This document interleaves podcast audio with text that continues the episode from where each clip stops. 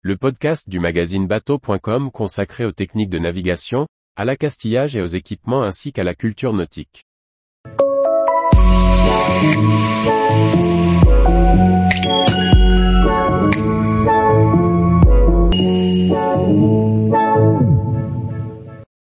Bateau d'occasion, skipper. Comment vérifier la validité des documents fournis? Par Briag Merlet. Lors de l'achat d'un bateau d'occasion, de la location d'une embarcation ou lorsque l'on fait appel à un skipper, l'interlocuteur vous présente des documents officiels attestant qu'il est bien propriétaire ou que son brevet de marin est bien à jour. Il est désormais possible de s'assurer en ligne de la validité de ce document. Comme de nombreuses administrations, les affaires maritimes travaillent à dématérialiser les démarches. Le processus est déjà avancé pour les plaisanciers, avec la création du portail plaisance, mais aussi la généralisation des titres dématérialisés. Depuis la fin d'année 2019 pour les navires non francisés et pour tous les bateaux depuis le 1er janvier 2022, le titre officiel du navire, ex-acte de francisation, rebaptisé certificat d'enregistrement, n'est plus fourni que sous forme d'un PDF sécurisé. Exit les anciens papiers intégrant en filigrane les symboles de la République.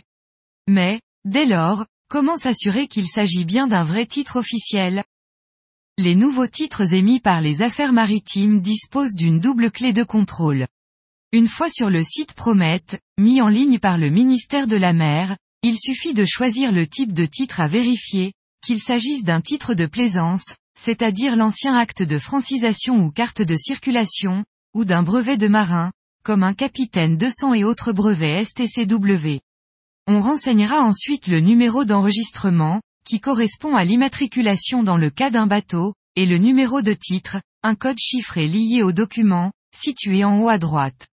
Si le document est valide, Promet affiche alors les éléments principaux permettant de contrôler qu'il n'a pas été maquillé. Dans le cas d'un bateau, on retrouvera le modèle, les moteurs, le nom du propriétaire. On pourra même le visualiser en entier par un simple clic supplémentaire.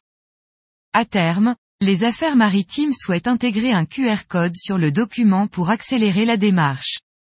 Dans le cas d'une transaction de bateau d'occasion, il peut être bon de s'assurer que le document fourni est bien valable. De même lorsque l'on fait appel à un skipper professionnel. La plateforme a également été mise en place pour les bateaux navigants à l'étranger. Disponible en anglais, elle permet aux gardes-côtes de tous les pays de s'assurer de l'authenticité du document en cas de contrôle d'un bateau battant pavillon français.